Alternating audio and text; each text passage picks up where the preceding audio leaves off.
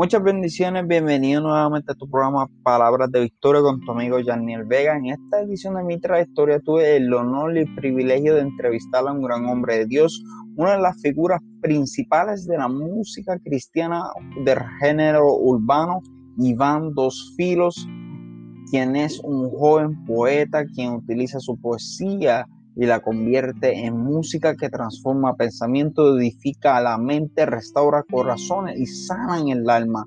Iván también es un gran predicador de la palabra de Dios, llevando el evangelio de salvación a miles de personas y jóvenes, siendo una gran influencia e inspiración. Esta entrevista ¿verdad? tocamos muchos puntos importantes de su vida en la cual verdaderamente fue de gran bendición y sé que lo será para ti.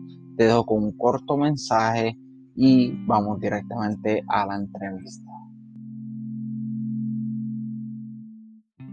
Muchas bendiciones a todos, bienvenidos a mi trayectoria nuevamente. Esta semana tengo el honor, el privilegio de tener conmigo aquí en el programa a Iván Dos Filos, una de las principales figuras de el género urbano cristiano en, no solamente en Puerto Rico, sino en el mundo.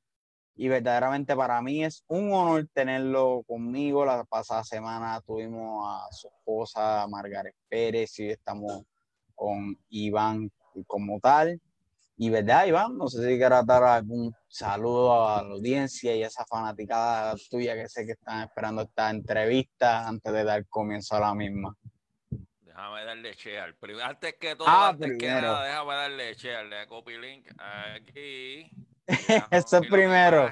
Vamos, vamos, ahora es que, es que papi, es que nosotros. Compartan. no, podemos hacer dos cosas al mismo tiempo. Yo, yo por lo menos soy de los que tengo que hacer una.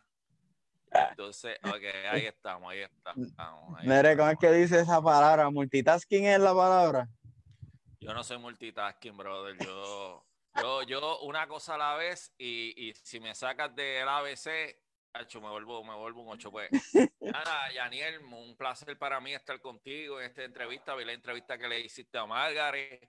Me alegra que seas uno, un influencer nuevo, ¿verdad? Que, que está, mm. que estás este, creciendo y que te estás dando a conocer y que estás haciendo este tipo de contenido que tan necesario es para, para la juventud hoy en día. Y, y si hay algo que yo, que yo este, predico mucho y exhorto e incito mucho es a que los jóvenes descubran su talento, descubran su potencial, en especial con todas las cosas que, hay, hoy en día y que, y que vayan tras y, que vayan tras lo, el propósito que Dios ha puesto en su corazón, las inquietudes de su corazón, que, que vayan y las cumplan. A veces nos limitamos con que, ah, es que no tengo esto, no tengo lo otro, vemos cómo lo hacen otras personas, que yo no estoy ahí. Oye, usted camine, simplemente que en el proceso de caminar Dios va a proveer los recursos. Así que, muy bien, bien contento con lo que estás haciendo.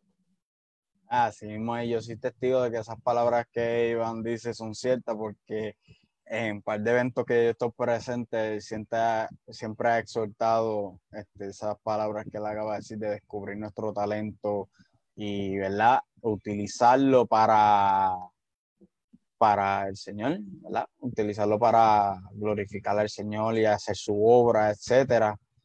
De eso sí, yo soy testigo que él lo ha, lo ha dicho, ¿verdad, Iván? Y comenzando como comenzado todo y cada una de las entrevistas, estoy conociendo la historia de ministros, los que no han estado en las entrevistas anteriores de, y no tienen conocimiento de lo que es mi trayectoria. Mi trayectoria básicamente es una dinámica tipo entrevista o una entrevista, como lo quieran llamar, eh, para conocer a los ministros o las personas que estén siendo entrevistadas al momento para conocer la persona per se.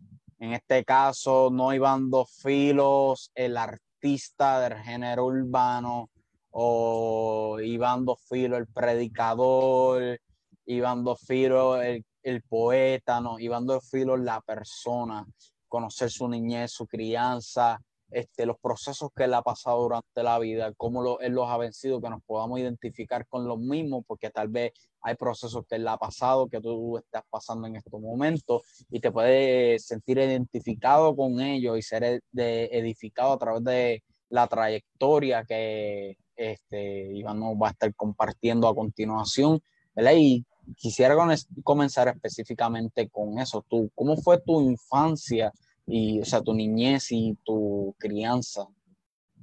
Bueno, siempre, siempre comparto, ¿verdad? De dónde yo salí. Yo soy nacido y criado en la iglesia. vengo de una familia pastoral. Mi abuelo fue pastor, mi papá en un tiempo fue pastor, mi madre fue pastora. Este, y, prácticamente mi hermana llegó a ser pastora y yo prácticamente pues llevo la palabra de Dios a través de la música, ministrando a través con el talento que Dios me ha dado. Así que tengo un buen cimiento, tengo unas buenas bases y, un buen conocimiento de lo que es la palabra, de lo que es compartir, lo que es eh, exhortar. Así que eh, vengo de ahí, vengo, vengo el típico chico de iglesia. Siempre recalco que que tú seas creado en la iglesia no te garantiza una vida espiritual ni una experiencia con Dios. Y es algo por lo cual yo también oro a mis hijas, este, que, que Dios se revele a su vida a una temprana edad.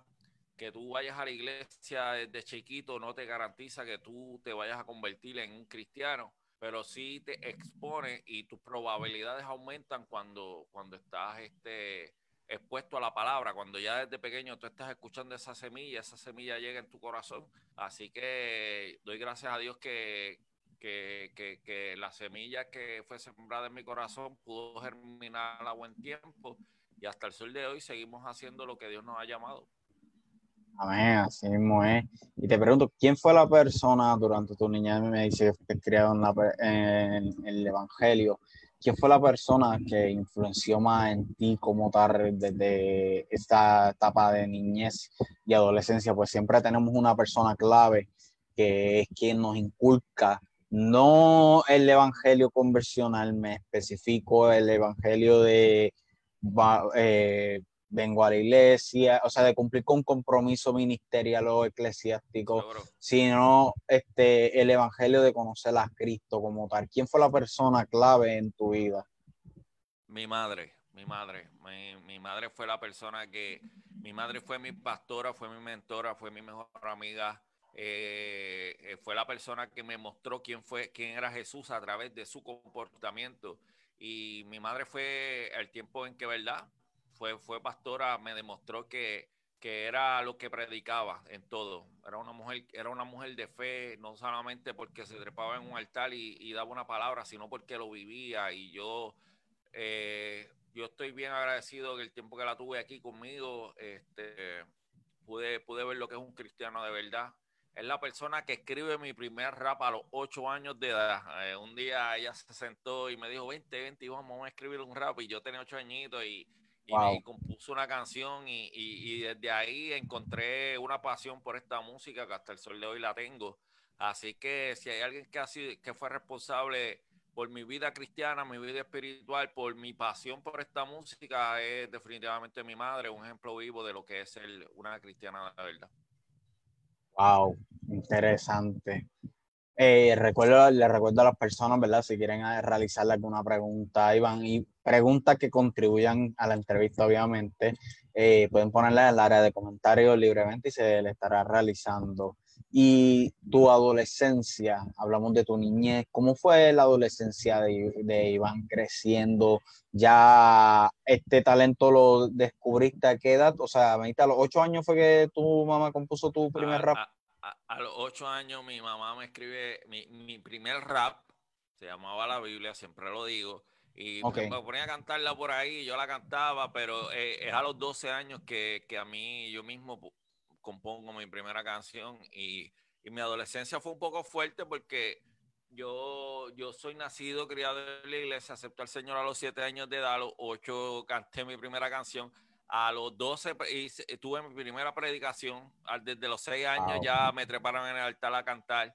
Y, y, era, era bien bonito cuando me ponían el gabancito, la corbatita y todo el mundo, ay, qué bonito este nene, este nene va a ser un pastorcito y todo, pero el problema es que cuando tú llegas a la escuela, eh, los amigos de uno no están en la misma visión de uno, de querer de buscar de Dios, de, ¿sabes? Los niños niños de esa edad quieren ser niños y quieren hacer cosas, quieren jugar, quieren pelear, quieren, quieren hacer todo. Y, yo, pues, yo tenía otro tipo de pasiones. Mi adolescencia fue, fue bien difícil porque estaba tratando de encontrar mi identidad. yo sí sabía quién era Dios en mi vida y estaba bien expuesto y quería agradarle a él, pero tenía este conflicto porque me sentía bien solo. Honestamente, Daniel era bien, bien solitario. Yo era un muchacho pues que la gente no me entendía y, y, y, yo pensé, como todo adolescente llega una edad que uno quiere, uno se cansa de estar solo y quiere ser, quiere ser cool. Uno quiere estar con los amigos, eh, que le digan, que, que pertenecer a un grupo. Ese era yo. Correcto.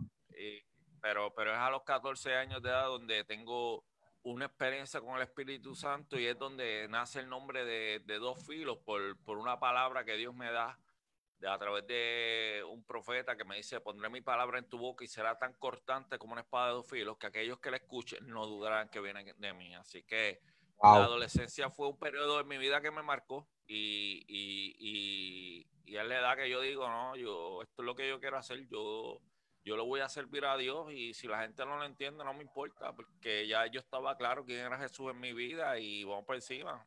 O sea, si quieren criticarme, que me critiquen. Si tengo que estar solo, voy a estar solo.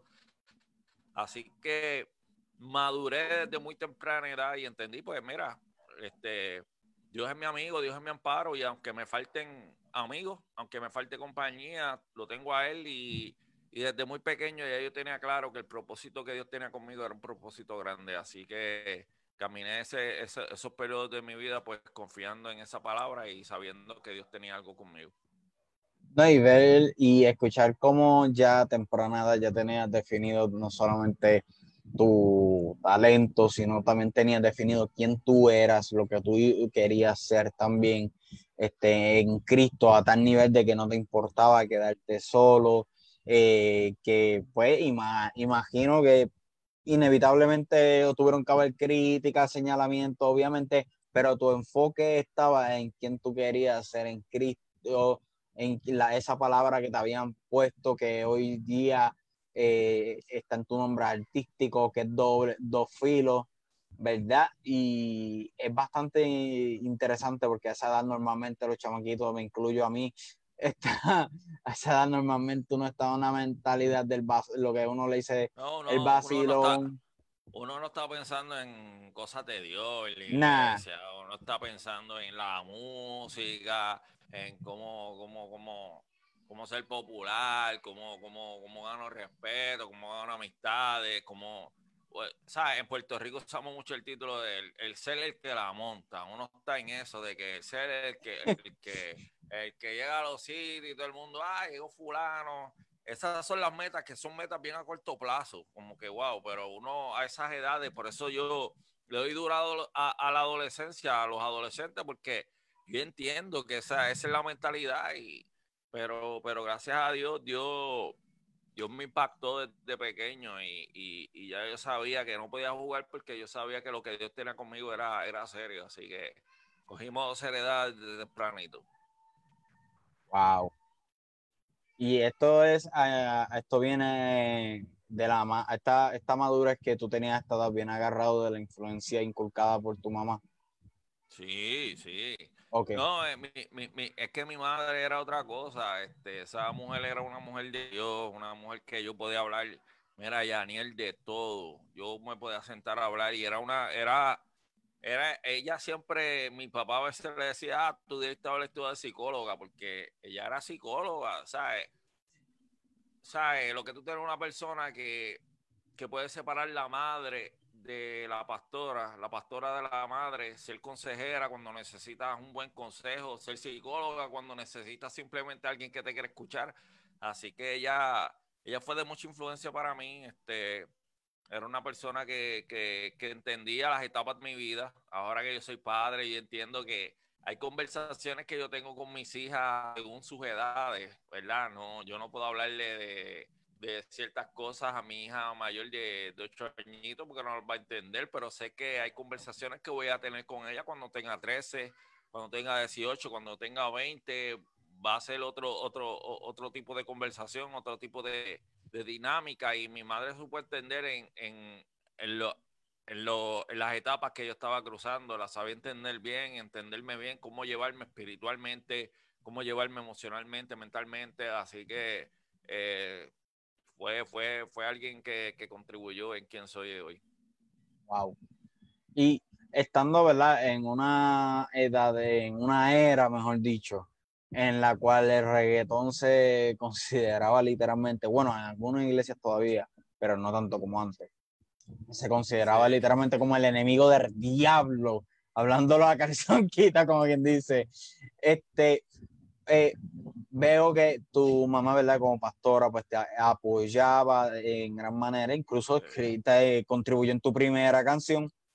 Eh, pero, ¿cómo lograste este, vencer la, lo que yo asumo que las críticas que asumo que vinieron hacia ti, no solamente como joven ministro, sino como, como cantante del género urbano, el cual eh, se estaba levantando para esta edad que tú tenías de una manera, en una era, mejor dicho, en la cual este era un género muy, muy señalado, era un género muy atacado, incluso estaba mi país me va a matar porque yo sé que va a ver esta, entrevista después por Facebook. Pero estaba hablando con Margaret por Facebook, por Instagram, este, en la mañana, eh, diciéndole que incluso yo fui una persona criado en una iglesia de RT, senda antigua, este, ya tú sabes, y pues el primer artista literalmente que a mí me permitieron eh, escuchar el recuerdo así de género urbano, le comenté ya que fue Funky, Manimonte y Redimido los escuchaba escondida. Y, pero le conté a ella que cuando a mí me regala el primer CD que tú sacaste, el primer álbum, que fue Hebreo, ¿cómo era ese título? Hebreo 412. Hebreo 412 a mí ese álbum me lo regaló un joven de la iglesia y mi papá estaba que quería votarlo y yo tuve que esconderlo.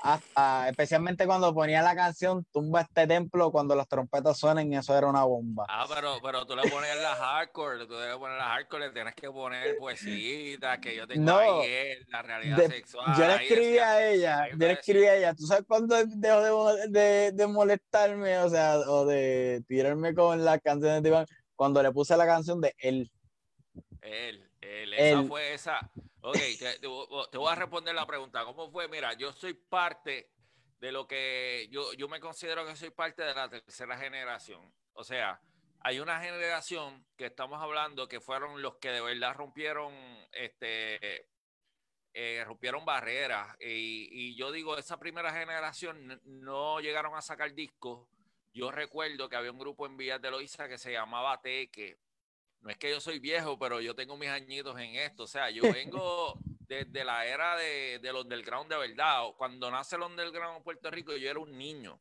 Entonces, te estoy hablando del verdadero underground. Este, wow. Entonces, para esos tiempos, te estoy hablando de Dino 1, Dino 2, Playero 38, 37. Yo era un niño en esos tiempos. Este, había, sí, habían grupos cristianos este, te puedo mencionar, por ejemplo, eh, eh, eh, recuerdo un grupo que se llama Teque, habían otros, este, pero no, no tenían los recursos para poder grabar discos, cassette como tal. El primer grupo de rap que yo escucho, en la primer cassette, imagínate, no estoy viejo, es que, que yo empecé tempranito. El primer a ver, mi, primero, mi primera música también fue en cassette, tampoco estoy tan viejo. Ah, tranquilo, tranquilo, es que la tecnología llegó después. Mira, la cosa es que este, el primer, el primer caso que yo escucho es un grupo que se llama BK Rap. BK Rap fue la primera vez que yo escuché rap cristiano. Aparte de otro grupo que se llamaba Seven to Heaven. Seven, to, Heaven, wow.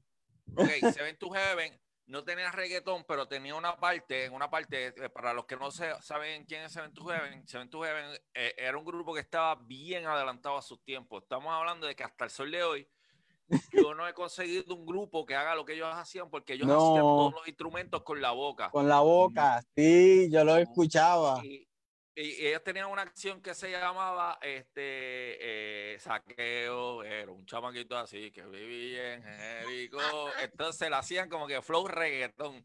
Este, para esos tiempos no se llamaban ni reggaetón, era rap y reggae, entonces pegaban con el pum. eso era lo más cercano que yo podía escuchar, que era prácticamente música rap.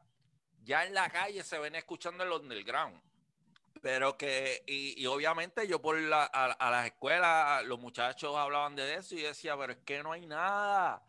Y BK Rap fue el primero que yo escucho.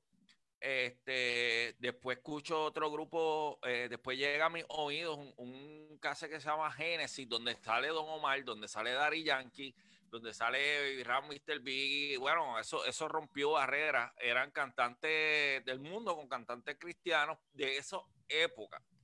Entonces, este, eso, eso, yo cuando escuché que eso se podía hacer, eso a mí me pompió tanto. Y ya yo tenía canciones escritas. Recuerdo que yo tenía como 13 o 14 años. Y ahí yo empecé. Yo recuerdo que yo estaba, me, me, estaba recién mudado a los Estados Unidos. Me invitan a un retiro en Massachusetts. Y, y había un talent show. Y ya yo tenía una canción con el flow, con el flow de tum, tum, tum, tum eso es antes del dembow. Eso, eso es, sí, es antes del dembow.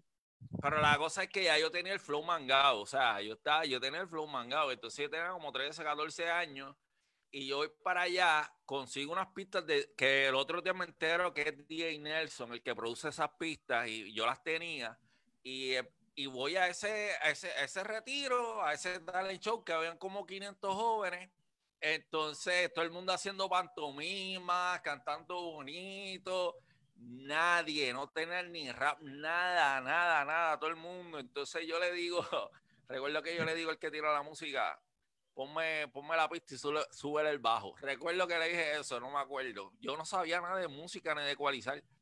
Cuando pone la pista, tan, tan, tan, Mira, la gente hizo así. Y cuando yo pego, mira cómo sube, que sube en una nube. Mira, eso se quería caer. Una... Y ahí yo dije, fíjate que esto es lo que yo quiero hacer. Mío. O sea, yo soy parte.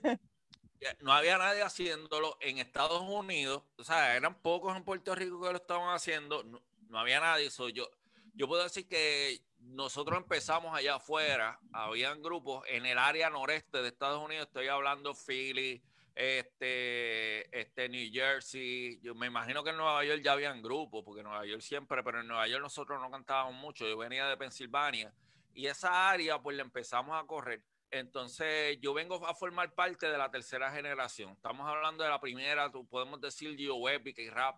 En la segunda generación, ahí es que yo entiendo que entra lo que es un Triple Seven, lo que entra Funky, Manimonte, como para el 2003 por ahí, y esa generación rompió mucho, llegó mucho porque Benji, porque, porque ellos son los primeros.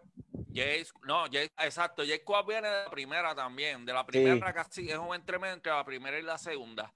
Este, ¿qué pasa? Cuando ellos rompen, de hecho creo que Jorge Valete ya tiene un grupo, pero te estoy hablando desde hace tiempo y y yo estoy loco por tenerlo en el canal de Margaret, porque si yo creo que ese es el pionero, pionero, pionero, el Valete de, de, de, reggaetón cristiano. Pero anyway, este, la generación de funky, de funky, de bueno, ah, también Vico, Vico sí, pues con su cassette, con su cassette con poder, pues fue primero reggaetón cristiano, si venimos a ver. Pero la generación de funky de Manimonte, de Triple Seven, fueron como ellos ya tenían disquera, este, Funky, si no me equivoco, ya estaba con canción, pues logran tener una distribución que logra expandir más la música y llega y, puede llegar a mucho a, mucho más oídos y empieza a abrirse paso pues eh, en más hogares.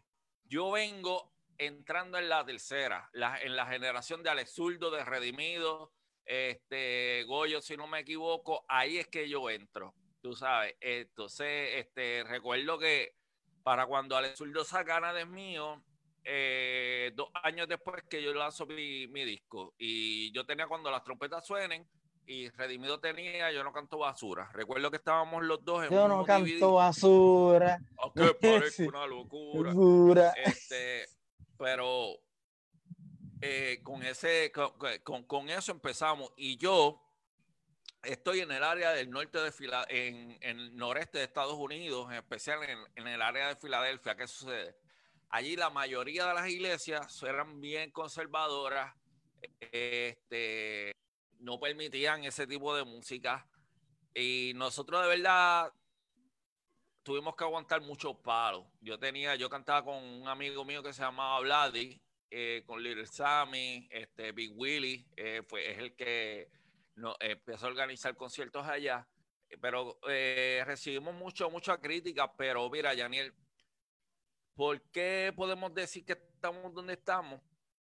Porque, y eso que yo tenía el pelo, yo tenía unas trenzas largas que me llegaban hasta acá, hasta la espalda, para los que se acuerdan. Y que todavía la gente, todavía hasta el sol de hoy la gente me pregunta por qué me piqué el pelo y yo ya yo llevo cuatro Eso vamos ya mismo.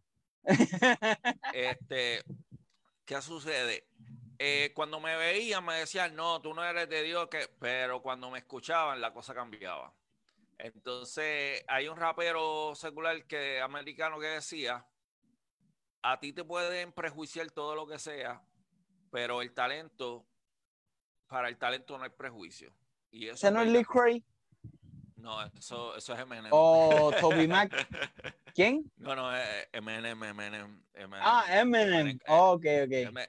Eminem una vez estaba relatando porque él siendo blanco eh, pudo darse a conocer en, Detroit, precisamente en The Elmas, que era donde él vivía. Y él decía, cuando yo me paraba en los sitios, pues la gente miraba simplemente, de ellos look at, the white boy, a un nene blanco, y es verdad, y decía, pues, me, me veían un nene blanco y, y, ya pensaban que yo no le metía, pero él decía, el talento, el talento rompe todos los prejuicios. Y es verdad, este, el talento rompe los prejuicios porque a veces yo llegaba con mi pelo, con mi forma de vestir, para esos tiempos yo me ponía la ropa cuatro sizes más de lo que yo era eh, y cuando... me recuerdo una foto que Alex Turdo subió en estos días a Instagram. Sí, no, no, brother. Yo, yo vi los otros días una foto mía que yo, decía, yo parecía un mismo payaso, Dios mío. Yo decía, wow, yo me compraba los, los maones baggy, baggy, ya eran baggy, size 42. o sea, ya eran baggy y para colmo me compraba size 42, que eso parecía una falda lo que yo tenía puesto. Entonces, recuerdo una, ocasión en que me invitan a una iglesia en Filadelfia y no es que ellos me invitan, es que Big Willy, un gran amigo mío, me recomienda a la iglesia y les ruega que por favor me den una parte. Y yo voy a la iglesia, cuando ellos me ven, ellos me dicen, así tú no vas a cantar, así tú no te vas a trepar en el altar. Entonces yo decía, eh, a raíz, ¿qué hacemos? Me decía, ay, si vas a cantar, te, vamos a dar el privilegio de cantar, me dicen. Y yo, eh, a rayo, pues está en gracia pero lo vas a hacer sin pista. Y yo digo, ¿sabes qué? Gracias. Gracias porque aquí es donde yo domino prácticamente, porque a usted va a escuchar la, la, letra en acapela. Y, y él, precisamente, la poesía mía que se titula Él, rompió tanto, tanto, tanto paradigma y estereotipos que la gente me, me, me, pedían, me pedían y pedían lo mío y llegamos a muchos lugares, este, simplemente porque yo estaba claro y, y sabes que Daniel, yo, yo nunca, yo nunca he utilizado mi talento para atacar a, los hermanos que piensan de una forma más conservadora, porque porque pues la gente le dice, ah, esto es rajatabla, esto es condenado, pero mi experiencia con, con con, con, mis hermanos más conservadores es que, es que gracias a ellos yo, yo, me, yo me metí más en la palabra y yo procuraba ser más cristocéntrico.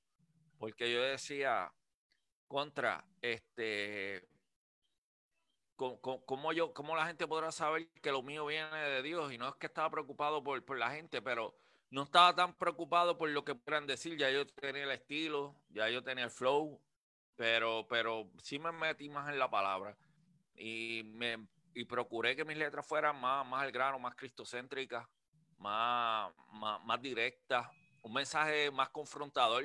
Este, por, e, uno de mis grandes de, de mis grandes éxitos es cuando las trompetas suenen, seguido por Confesión Demoníaca. Son canciones que, que incomodan porque te confrontan. Y, es mi línea y la palabra de Dios te confronta. Sí, yo siempre hablo de amor de Dios, yo siempre te, ministro el amor, pero, pero también le hago conciencia al mundo que, el pecado tiene consecuencias. Y, nada, este, eh, fue, fue una era increíble y como bien me estabas compartiendo, y disculpa que, me haya ido por Mayagüez, por Añasco, por Fajardo. por ahí, tranquilo, que estoy aquí disfrutando de, por ahí. Me, me, fui por toda la isla para llegar a Fajardo, este, simplemente para, para decirte que sí, que este, enfrentamos mucho, mucho, mucha oposición, pero, pero cuando Dios te respalda, la misma palabra dice que lo que es de Dios prevalece. Así que, este, y nunca, nunca he utilizado mi letra para atacar a los hermanos que, piensan de una forma conservadora. Yo nunca he tomado mi tiempo para decirle, ah, porque tú no me aceptas en tu iglesia. ¿Sabes por qué? Porque hasta el sol de hoy, ellos no son mi oposición.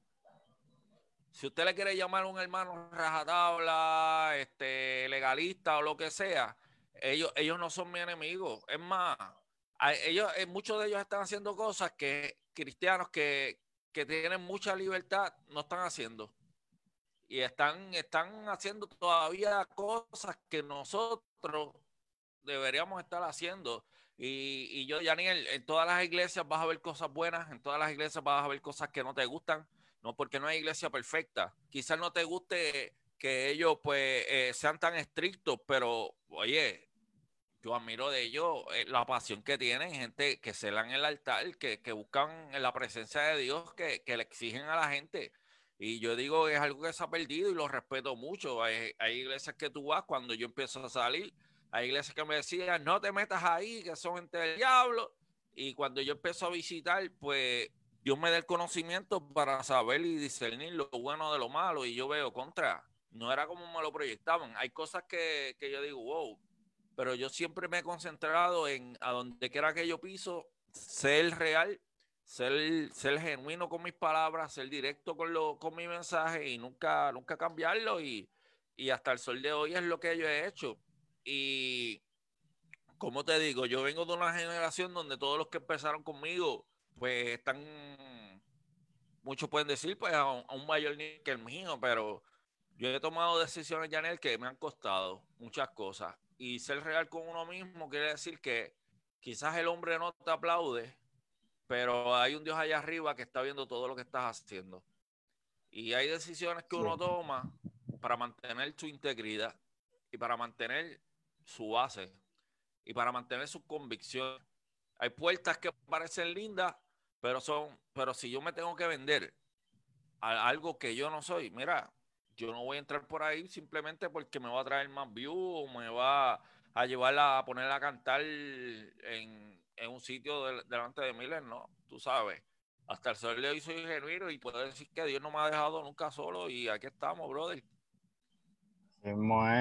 No, y es bastante interesante ver cómo eh, hablas de mantenerte firme proyectando y protegiendo este, la imagen pues hace unos años atrás, no recuerdo honestamente hace cuánto fue, pero sé que vi el video, lo traté de buscar en YouTube este, ahorita, pero no sé si es que lo borraron, simplemente que el video también que no aparece, en el cual hicieron una broma en un país en el cual decían, están como que después de una entrevista que te hicieron a ti a un muchacho, eh, decían y este, y este video ha sido traído a ustedes por la cerveza tal, la que yo tomo, la que ustedes toman y la que ellos toman también. yo creo, yo no sé, yo creo que este es mi canal. Pon, pon broma Iván Fila en YouTube y va a salir. Tiene que estar por ahí. Yo, está por ahí, está por ahí. Te digo que la este busqué ahorita, yo, porque es que quiero saberle eh, para buscar exactamente la fecha. Estaba ah, buscando exactamente la fecha. sí, yo vi el video cuando recién había este, cuando recién lo tiraron. No, no, yo la tengo en mi canal, yo la tengo en mi canal, la estoy llegando aquí, este es mi canal de, de, YouTube, lo puedes buscar, pon broma y dos filos y, y supone que te salga. Este, eso fue, pero eso fue mi, hermano, yo no tenía ni disco, y yo con los muchachos que estoy, el Sammy y Vladi, que nosotros éramos un grupo, y el grupo se llamaba Dos Filos. O sea, que este, éramos todo un grupo musical. Eventualmente, pues cada cual cogió su camino y yo me quedé con el Iván Filo. Entonces, este, después de esa, eso era un muchacho y, y, había un montón de gente cantando ese día y nosotros éramos, nadie nos conocía, prácticamente nosotros éramos, éramos bien, bien, bien rookie y, y recuerdo que, que, que, que le hace la misma broma un montón de gente y no pasaron la prueba, brother. Toditos dijeron que sí, que se veía en la cerveza. Y yo, a rayo, y yo... ¿Después de ti o antes? Antes, antes ah, había, un montón, pero nosotros no sabíamos. Entonces, este, okay, nos, lleguen, y nos dicen la broma. Es como te digo, yo, yo he estado en esa situación muchas veces. La cosa es que en esta ocasión hay cámaras y, pues, este, eh, eh, pero yo he estado en esa situación muchas veces y, no, no directamente con que, mira, vas a auspiciar una cerveza, pero sí con ofertas que me dicen, ya, entre tú puedes estar en otro nivel y yo le digo, mira, no, no es de Dios, así que no. Y yo recuerdo que cuando nos hacen la broma, nos dicen del auspicio y yo miro a Vlad y yo le digo, eh, Vlad es un varón de Dios, un amigo mío, se llama el Vlad sacó un, un tema nuevo en estos días, búsquenlo por ahí por YouTube. Este, y, y, y, yo le dije, mira, de aquí nos vamos, porque en verdad yo no voy a auspiciar cerveza. Ellos nos decían, no, esto lo va a ver mucha gente esto, esto, esto corre aquí, esto corre todo Nueva York. Ellos no pusieron eso, pero eso fue lo que nos dijeron. Y yo le digo, mira, brother, yo le digo, bueno, a la gente a mí no me conozca, pero tú sabes, yo no necesito esto y ni, ni yo voy a ir. Daniel, yo, yo soy alguien real, tú sabes, yo me considero alguien que, que si, si no, si no es, no es, no es lo que es, no es lo que es. Y yo, yo he cometido muchos errores por apresurarme y por, por por, por, decir cosas o hacer cosas porque pues quizás me genere más exposición y cuando vengo a ver pues no es lo que Dios quiere, pero, pero la mayoría de las veces he tenido la convicción de decirle a la gente pues no es, no, esto no es y no es lo que yo creo y punto y nos vamos y, y olvídate, ¿sabes? Yo he aprendido que nadie es más grande que Dios y gracias a Dios fue una broma, la gente se rió y todo eso, pero pero es una realidad, brother. Cuando, tú, cuando tú sabes quién, quién, quién, quién va delante de ti, olvídate el resto. No, y hablando de, de eh, cometer errores debido a querer acelerarte, etcétera. Recuerdo eh, hace unos años en un retiro de jóvenes en Vega Alta. No sé si tú te acuerdas la famosa, eh, la anécdota de la famosa salida 31 que Tuvimos que ir a buscarte porque te, pasó la salida. Yo, yo tenía trenza, ¿verdad? Sí, tenía las trenzas todavía. Sí, sí, sí. Si no me equivoco, fue un domingo. Un domingo y andabas en un Corolla blanco. Sí, todavía el, se, se, se, el Corolla está por ahí. Es un todavía, todavía. Pero sí, sí, sí, sí, me acuerdo, me acuerdo. Este, mira, fíjate que, que yo tengo la gracia que yo puedo decir que yo he ministrado en casi todos los pueblos de la isla de Puerto Rico. Y, me puedo acordar, yo creo que yo puedo recordar cada compromiso que yo he estado y que he ministrado. Y, para mí estoy loco porque, ¿verdad? Volver a salir. Sí, pero es una bendición y me acuerdo de la administración, si no me equivoco, esa administración se dio bien, bien, brutal. Eso estuvo bien poderoso, pero recuerdo que en esa administración, tú, eh, en adición a exponer unos videos que recién había puesto, vamos a ver, tengo el video en la mente, eh, era una animación como de lo de, este, ¿cuál era? Yo soy tuyo, señor, yo soy tuyo, yo creo que es que es la del perro, que le, como que le tiran un perro y el perro se le va detrás corriendo. Eh, yo soy tuyo, es, es el primer video que yo lanzo después de cuando las trompetas suenen. O sea, yo soy tuyo más viejo que el hambre. El que me estás hablando se llama Todo y para ese tiempo yo creo que sí, que lo tenía. Lo tenía. no, lo habían lanzado, todavía. No, lo, sí, no, lo dijiste que, nadie grabara. Porque ya para esa temporada estaban los famosos Razer y parece ya estaban los smartphones y tú pediste de favor, ¿verdad? Que nadie grabara por, respeto, porque pues era un premiere. Sí, sí, y, ya está, ya la pueden buscar. en ese mismo este, administración nos relataste una anécdota de una vez que estás jugando baloncesto con un amigo tuyo. ya sabes por dónde voy. Estás jugando baloncesto con un amigo tuyo. yo, yo, yo, yo, yo, lo usaba mucho para administrar, pero, pero me he puesto más serio. Yo creo que entre más viejo me pongo ya. Ah, no, eso pasa. tanto la, la, anécdota, sí, sí, sí, es una anécdota. Pero es algo que pero- fue pero- debido no, a no. acelerarte, acelerarte. Este, no, no, no la cuento porque voy a estar viendo, este, pero sí, eso pasó, este, obviamente yo, yo, yo le doy, yo le añado algunos elementos para hacerla más graciosa, pero, pero eso pasó de verdad, este, mi amigo que estaba jugando conmigo baloncesto se, se fracturó la clavícula, yo me creí Benijín y, y, y, y- y le cogí el hombro y pegué a orar por él y yo creo que le fracturé más la... Le la- el fracturaste más el brazo.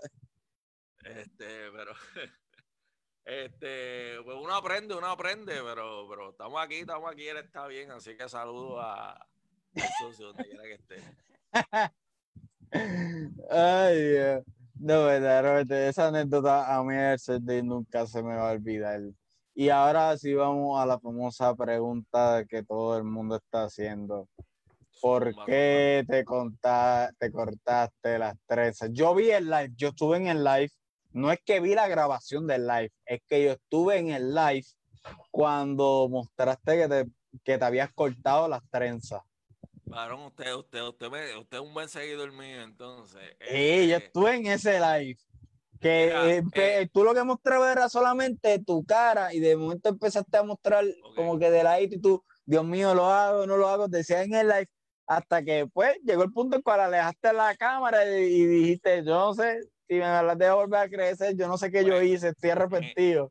me, me corté el pelo número uno porque Margare pues me lo pedía mucho, me decía, "Ay, qué pelo, y yo pues, pues dale, yo también pues, yo me decía, me estaba jalando mucho el pelo, esto, mira las entradas me llegan hasta acá, esto es pollina full, entonces, este, me estaba jalando el pelo, yo decía, ay Dios mío, era mucho trabajo y no sé, ese día le digo al barbero, cortame el pelo, él me miró y me dice, ¿estás seguro? Que que me hace las trenzas también recortaba.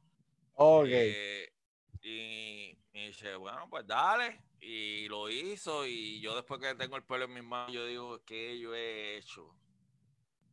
De hecho, he, he- he- he soñado muchas veces que lo tengo otra vez largo y yo digo, lo voy a hacer, pero después pienso, mucho trabajo, no sé, y ya estoy viejo para estar con, con, con pelos largos y con cosas, así que, nada, estamos, estamos, estamos contentos, vamos por encima, pero... Ah, que no te, no te, Sí, sí, te ha dado sí. la piquiña, y como diría el boricua, te ha dado la piquiña con volver a, a, a tenerla, pero a la vez no. Sí, pero, pero, pero de verdad, si, si sigo así me baja el calvo en las trenzas, pues, de verdad. Este, y, y, no- y es mucha, mu- da mucho trabajo, de verdad. Y, y, y yo la tuve, yo tuve, yo tuve trenza por 13 años. Y, Ah, wow. 13 años yo tuve trenza. Sí, sí, cuando Este, fuiste al retiro, tú las tenías, yo creo que ya por la cintura.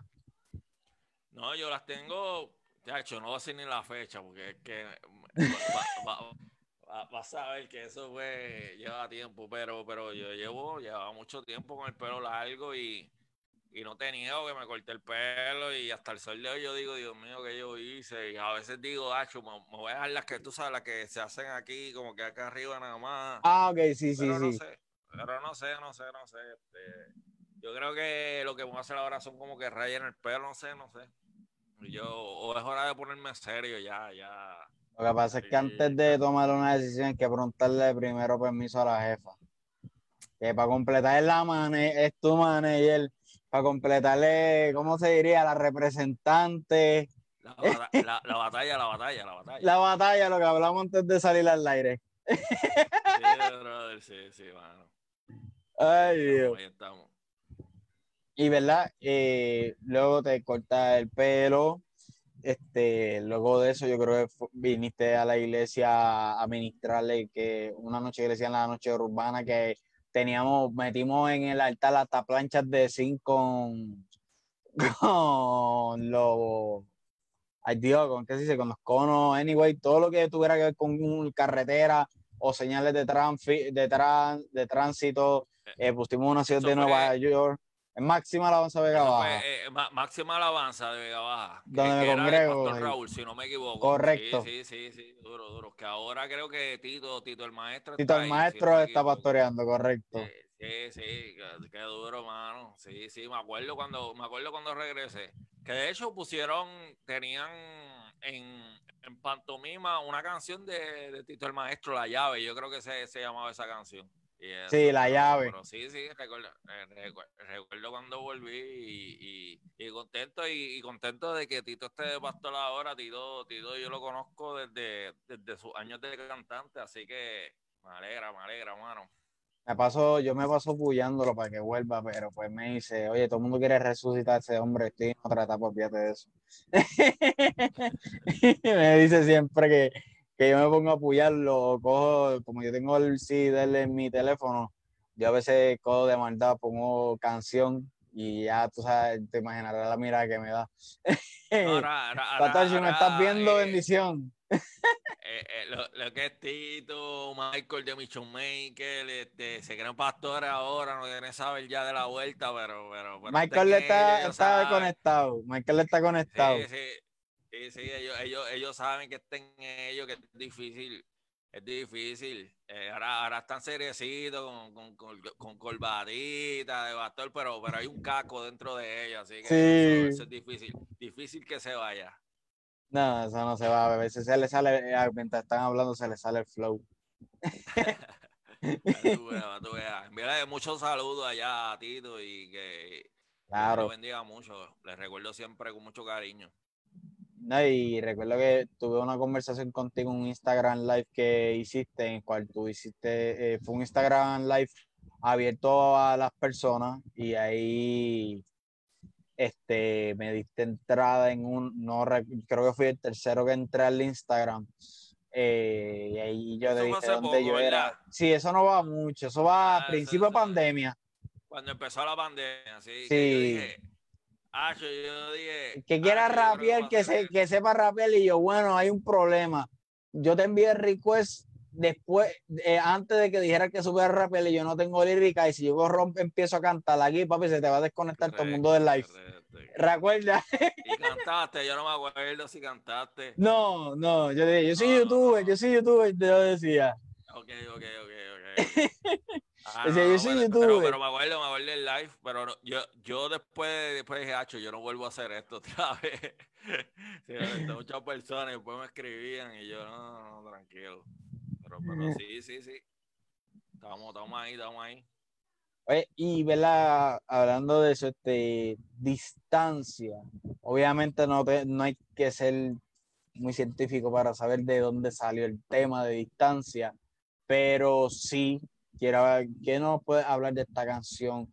Obviamente te inspira el, el, lockdown, la pandemia, porque si no me equivoco, cuando sale distancia todavía estábamos dentro de los días del lockdown de 24 horas, ¿verdad?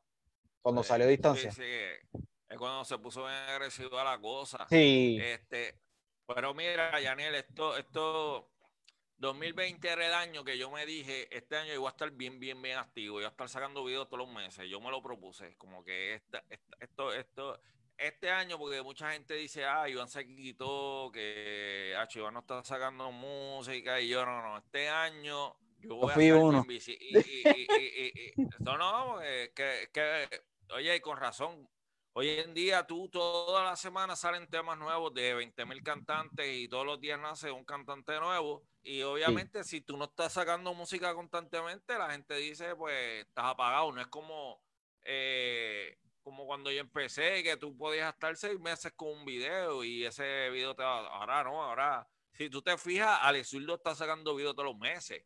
Este, sí. Funky, todos ellos y a la que pasan dos meses y no saca un video, uno dice, diadre, a lo como que hace tiempo no saca nada, hace tiempo, si van dos meses.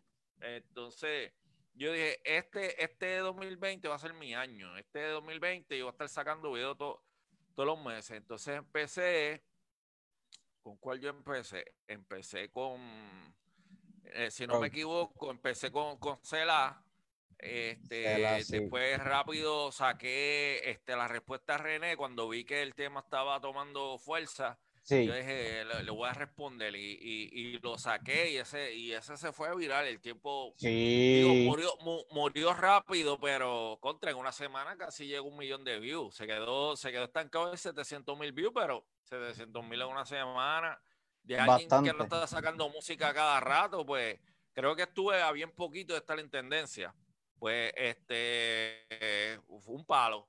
Y yo dije, ah, no, no, no, esto, esto es lo que es, estoy en la mía, estoy en un buen momento, la gente está hablando, entonces este, tengo distancia, lo escribo, la saco y, me inspiré mucho, pues, obviamente en la letra, en cómo el tema se explica solo, habla de nosotros, pues, pues, este, cómo ahora tomamos medidas para cuidarnos, cuando en verdad, este, e, esto es un mundo en decadencia en cuanto a valores, en cuanto a familia, en cuanto a comunicación.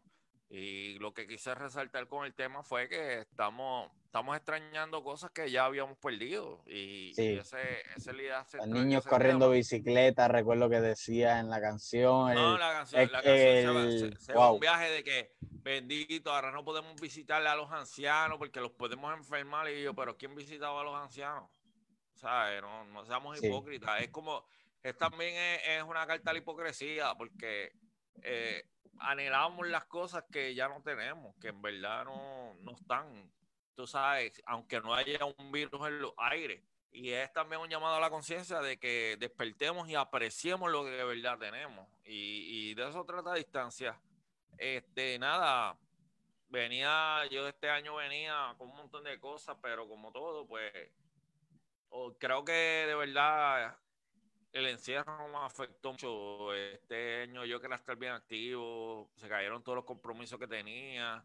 Este, perdí mucha motivación, de verdad, Yaniel, como que de, seguir escribiendo, de seguir sacando cosas, eh, escribir las cosas y las veía. Y si supieras que soy una persona, yo soy un poco inseguro. Este, eh, yo escribo, yo no escribo por escribir, yo te puedo escribir un tema, yo puedo improvisar un tema completo Tú me dices a mí, yo te improviso un tema, yo escribir no es problema para mí, pero soy bien celoso. A la hora de, poner mi firma de que este es mi tema, este, obviamente puedo hacer un reggaetón rápido y me gusta que la gente escuche algo comercial, algo movido, pero a la hora de decir esto es un tema mío, ya creo que ya yo he creado una audiencia bastante madura y yo creo que la audiencia ha madurado conmigo. Este, desde aquel muchacho de Philly con pelo largo, trenza, bien rapero, este, yo creo que estoy viendo más la gente que me sigue y, son gente pues que han madurado y yo también pues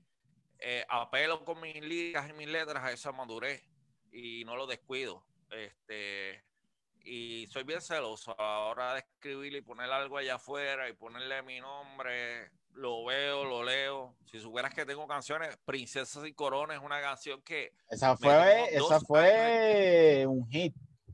Princesas y Corona fue un hit. Eh, eh, esa, canción me revivió. Este, yo estaba, la gente no sabía de mí, sacó Princesa, pero, pero gracias a Dios que, que, tengo esa gracia, que puedo estar guardado un tiempo y de momento saco un tema y el nombre vuelve a correr, pero es, es lo que Dios hace. Este, pero, pero ese tema me tomó dos años terminarlo.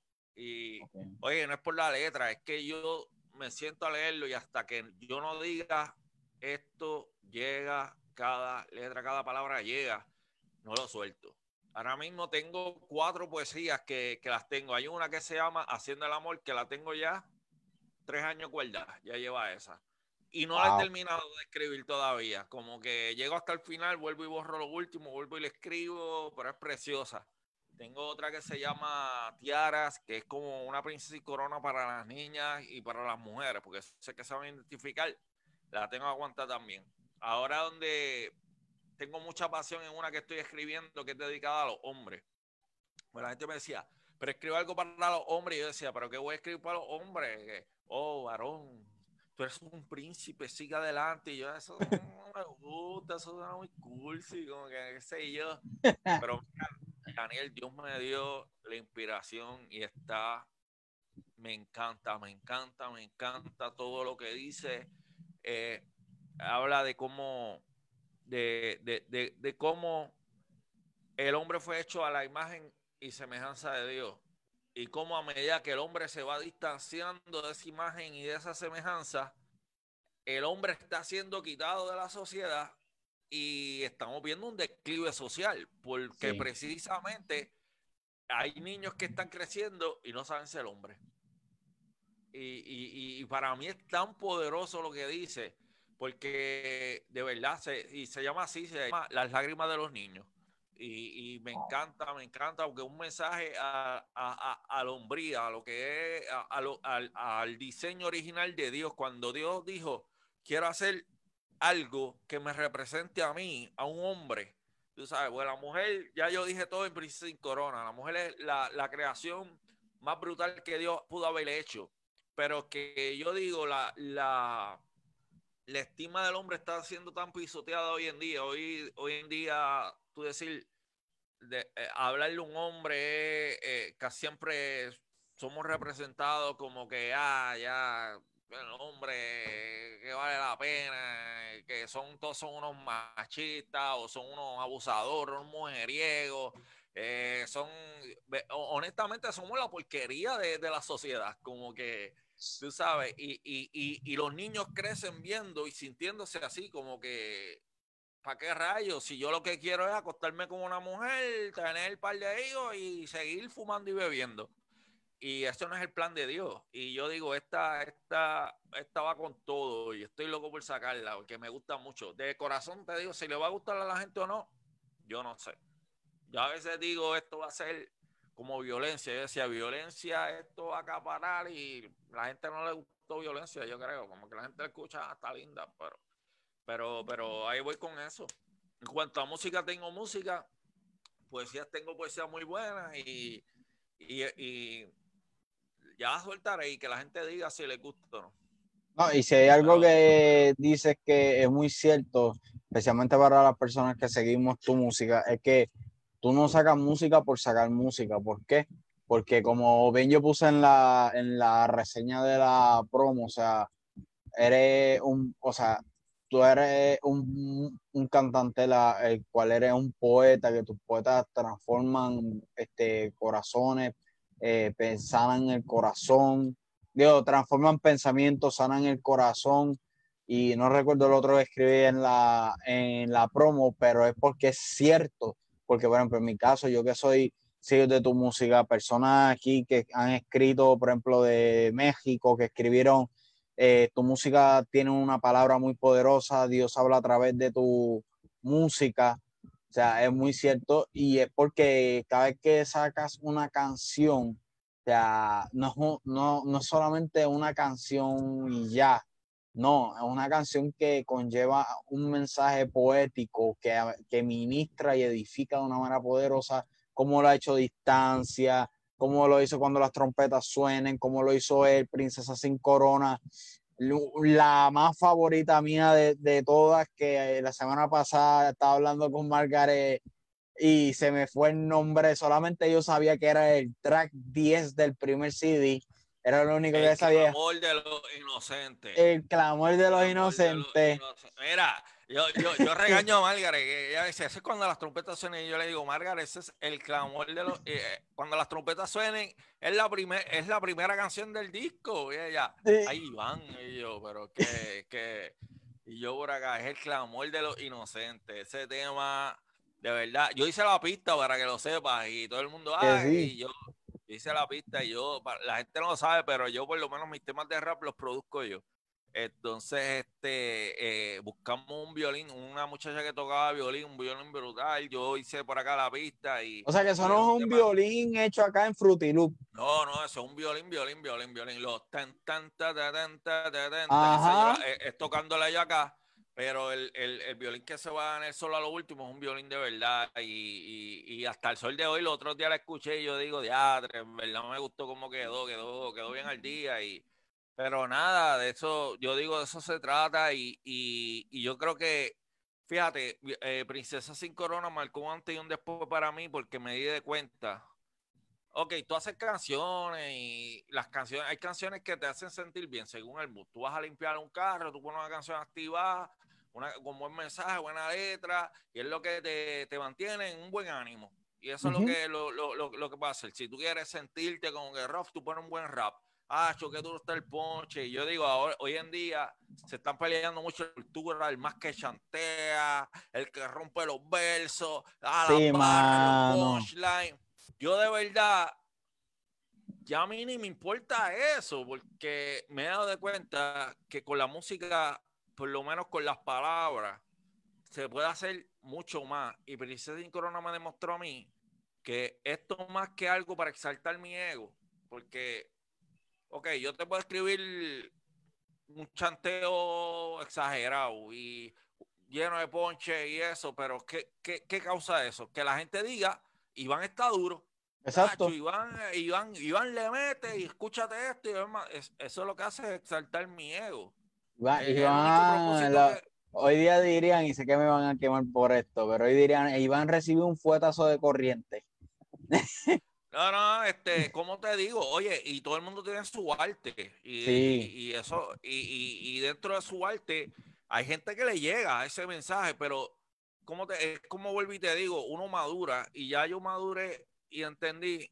Yo me acuerdo que hubo un tiempo, una época en que todo era la eclesiástica, la plástica, escucha las matemáticas con temáticas, temáticas, temáticas evolucionantes, bien pensantes. Y la gente dice, ah, qué lírica, que este tipo está duro, wow, esa, ese, ese intelecto en la lírica. Y yo, ¿qué hace esto? Si yo voy y lo canto en un caserío y la gente se va a quedar mirando como que, ¿y qué dijo este? Como que, ¿qué, qué más me gané? Oye, hay gente que saben de rap y lo van a apreciar y me van a decir, Yacho, tú le metes. Pero, ¿qué pasa? Ya yo he descubierto que a la hora de escribir puede pasar algo más poderoso. Y es lo que, es lo que yo he visto. Entonces, ¿qué pasa? Yo te tiro un princesa sin corona. Ok, yo chanteo, yo rapeo, yo tengo lírica, yo vamos a ver su lado. Escucha esto. Quizás no es la métrica que tú estás pensando, quizás no es el delivery que tú estás, pero cuando tú empiezas a escuchar, algo empieza a pasar. Algo se empieza a quebrantar dentro de ti. Y de momento, tú empiezas a cambiar porque tú viniste a escuchar música y escuchar algo o que te guste o que te ponga beat, pero de momento esto está empezando a causar algo diferente. Cuando yo descubrí eso, yo dije, hombre, no esto es otro nivel, esto es otra cosa, esto está mucho más allá, más allá de, los chanteos, de la lírica, del rap pesado, no, no, no, no, no. Esto es medicina, tú sabes, esto, literal, Daniel, estas son cosas que si la gente lo escucha pueden sanarse. Mira, Princesa sin Corona, yo la saco y lo he contado buen término veces y lo voy a seguir contando porque es real. Una muchacha me escribe, yo quiero que tú vayas a la sesión de comentarios de ese video. Y ningún video, ningún comentario es para mí. Ningún comentario es exaltándome a mí. Todos los comentarios diciendo, wow, ahora sé lo que yo valgo. Y yo digo, qué poderoso. y, es que si hay algo que me ha mantenido es que hasta el sol de hoy, Daniel, hay gente que no sabe ni quién rayo yo soy. Yo llego a los sitios y la gente, ¿quién, quién Iván? Iván Dofilo. Ah, el que canta tal. Y me gusta, eso me gusta. Porque yo no soy conocido por lo que yo soy, por mi nombre, por, por, esto. Yo soy conocido por lo que yo digo. Y lo que yo digo es palabra de dos filos. Así, que eh, cuando yo saco Princesa sin Corona, me escribe una muchacha y me dice, yo estaba a punto de suicidarme hoy. Porque mi novio, el muchacho con el que yo comparto, que yo soy la segunda para él, me, me acaba de enfermar con una enfermedad venérea y yo no tengo cura.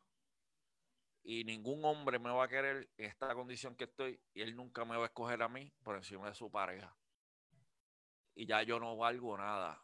Wow. vi tu video y descubrí que yo soy una princesa de Dios que mi vida vale y que Dios tiene algo más para mí. Gracias. Cuando yo leí eso, yo dije, ah, olvídate lo demás, mano. Olvídate lo demás. Esto es lo que yo quiero hacer. Y sí tengo canciones, sí tengo musiquita, tengo musiquita comercial, tengo por ahí un par de cosas.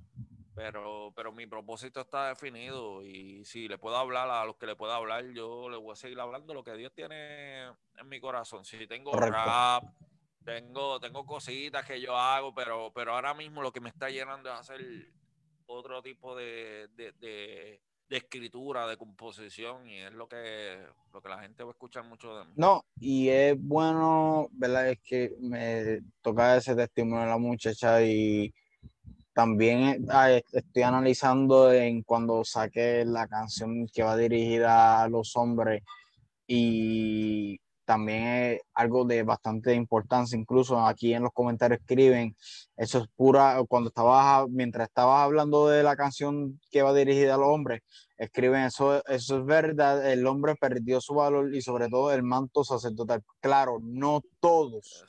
Muy bueno hacer un tema para los hombres, consta, lo escribió una mujer, este comentario. Sí, sí, sí, no, este, ver, eh, y, precisamente, y yo entiendo, porque es verdad lo que tú dices, Janel, no, no, no todos lo han perdido, pero la estructura del hombre, ¿sabes? te, voy a decir lo que pasa y yo lo resumo en esta composición. Mira lo que pasa. Un hombre, y, de hecho tengo un verso dedicado a esto y, y, lo resumo mejor. Un hombre embaraza a una mujer. Este hombre viene de un hogar roto nunca conoció a su padre, no sabe cómo ser hombre porque no tuvo un hombre en la casa que le enseñara a ser hombre. Lo que sabe de una mujer, la única mujer que respeta y admira es su madre, porque no puede ver a otras mujeres en ese mismo valor. Embaraza a una mujer, no sabe cómo tomar responsabilidad de ella, no sabe cómo cuidarla, no sabe cómo llevarla, no sabe cómo ser un sostén emocional para ella. So, ¿qué hace? Huye porque se siente que no está listo para cuidar de esa criatura. En primer lugar, un hombre que está claro con Dios, no una mujer antes de tiempo y reconoce su tiempo. So, embaraza a esta mujer, huye del hogar y el ciclo se repite. Y este hombre crece, este niño crece sin padre. ¿Y desde cuándo ya viene ese ciclo pasando? Se repite el ciclo. Entonces, hay un libro que dice, cuando un niño no encuentra un padre en la casa, lo buscará en la calle, lo buscará en la televisión, lo buscará en la música, lo buscará en su entorno. ¿Tú me entiendes? Entonces, si tenemos a niños buscando una figura paternal en Bad Bunny, si tenemos niños buscando su figura paternal en LeBron, si tenemos niños buscando su figura paternal en, en comunicadores o en otras cosas, ¿qué pasa con esta sociedad? Lo que estamos viendo hoy en día hombres que han olvidado lo que ella misma escribió, su valor y su posición. Y esto lo digo en la poesía. Dios lo creó con la intención de que tu posición está al lado mío, en el jardín del Edén. Cuando Dios creó al hombre, le dijo, tu propósito va a ser caminar conmigo. ¿Para qué? Porque tú eres mi imagen y semejanza. Y cuando creó a Eva, es que no quiero adelantar mucho, porque es que esto, este, este, este es de la poesía. no, cuando creó a Eva, yo estoy aquí escuchando ya él, le hace compañía a Eva, pero yo me imagino que le dio un mandato. Tú tienes que cuidar de ella. ¿Por qué Eva cae? Porque estaba sola. O sea, el error no fue de Eva, el error fue de Adán desde un principio. ¿Me entiendes? Entonces ahí empezó todo lo que estamos viendo, tú sabes. Entonces estamos viendo estos hombres que te hablan de mujeres como si fueran un objeto sexual, porque no saben cómo ser hombre, porque no saben cómo respetar a una mujer, porque no han tenido un hombre que le diga así no se hacen las cosas. Cuando un, un niño no tiene un padre en su hogar, decía Obama que es más propenso a preso, es más propenso en nunca terminar la escuela, es más propenso en nunca casarse, es más proceso en caer en una vida delictiva y en una vida adictiva. Cuando un niño no tiene un padre en la casa, mira la importancia de un hombre en el hogar. Así es, muy. Mira los títeres. Pero yo te aseguro, no todos, porque hay, hay, gente que se corrompe teniendo todo en la casa. Sí, Ay, bendito, conocí un montón. Pero yo te puedo decir que el 75%, el 80% de estos niños Pregúntale dónde estuvo el padre. ¿O qué clase de padre tenían en el hogar? Y el que ha seguido, y el que ha seguido o ha visto en anterioridad el proyecto Mi Trayectoria, ha visto las entrevistas anteriores, se, ha podido dar, eh, se han podido dar cuenta de las distintas personalidades que yo he entrevistado, ministros, profetas, apóstoles, pastores, etcétera, este, muchos de ellos que estuvieron en la calle, no todos, pero muchos de ellos que estuvieron en la calle, en el vandalismo, incluso que hasta estuvieron, fueron confinados por tomar decisiones erróneas que ellos mismos reconocen en la entrevista. Muchos no, todos ellos, mejor dicho, y si me equivoco alguno que me corrija, pero todos y cada uno de los que he entrevistado ha tenido ausencia paternal. Para que tú veas lo importante que, oye, y no es que no es que todos los que los que no hayan tenido un padre van a ser van a estar mal. Hay buenos ejemplos de hombres que han podido superarse, echar para adelante esto, pero es más difícil. Tú sabes, es más difícil cuando mamá lo tiene que hacer todo. Oye, es que es que es que Dios creó algo perfecto, es un hombre, una mujer y, es también un concepto que, hoy en día Satanás quiere romper. O sea, el concepto de familia, un hombre, una mujer. Oye, Dios puso cualidades que, que, una mujer no puede tener. Y también Dios puso cualidades en las mujeres que, un hombre jamás y nunca va a poder tener. cuando ellos dos unen esa fuerza cuando la mujer une, eh, se une en equipo con el hombre, el hombre se une en equipo con una mujer, oye, ahí es que viene el trabajo de, criar a, esta persona para que esta persona tenga más posibilidades. Y no es tan solo el hombre, las mujeres también, oye, yo he conocido, la mayoría de las muchachas que yo he conocido que han cometido errores en su vida, pregúntale dónde está el padre. Pregúntale dónde está el padre. Y, a veces yo veo artistas que dicen, y, cuando eh, artistas que uno dice, Dios, pero si lo tiene todo, esta, esta mujer tiene todo como artista. Y cuando le empiezan a mencionar del padre que nunca estuvo en casa, se quebrantan. Y uno dice, wow, qué, qué poderoso. Oye, te voy a decir más. Yo estaba escuchando una vez el testimonio de Kendo Caponi. Y ese hombre, ah. cuando Dios lo, lo, traiga para acá, para este lado, sí. ese hombre, ese hombre ese hombre tiene un testimonio que baja Yo lo escuché también, que el, el, que él tiró cuando salió de la cárcel, ¿verdad? No, ese, hay uno de Univisión, pero este que yo te ah, digo, yo lo escuché en la radio. Okay. Yo lo escuché en la radio y, dio detalles que no, no da el, el que está, que está bien brutal. También el que está por ahí corriendo, que es de Univisión. Sí. Y él le dicen que él le dice que él nunca conoce al padre de él, que nunca lo conoció. ¿Tú me entiendes? Que nunca, pues, pero que una vez lo llamaron y le dijeron, vente para que conozcas a tu papá. Y él dice, ah, pues yo voy para allá. Y cuando llegan, llegan a una funeraria. Y él contaba en la radio, este, no creo que él no lo haya dicho en el testimonio que da en el video que está en YouTube por ahí. Él dice que cuando él vio a su padre en un ataúd acostado, él lloró con un sentimiento como si lo hubiera conocido de toda la vida. Él decía, era un llanto que yo no me podía explicar. Él decía, yo estaba llorando por alguien que nunca estuve en mi vida. ¿Nunca conoció? Por alguien que, que, que, nunca conoció, pero estaba llorando como que era parte de mí. Y yo digo, qué poderoso, oye, que, que, que, que yo lo escuchaba y a mí se me ahogaban los ojos y yo decía, ¿cuántos niños no hay ahí? ¿Tú me entiendes? Y es, y es, la importancia de, de, lo que Dios hace. Dios, Dios lo que creó, lo creó perfecto. Así que, eh, de verdad, este, te voy a decir ahora mismo el título, está por acá. Las lágrimas de los niños se llama y yo espero terminarla pronto. Pero ya, aquí la están, ya aquí en los comentarios la están pidiendo.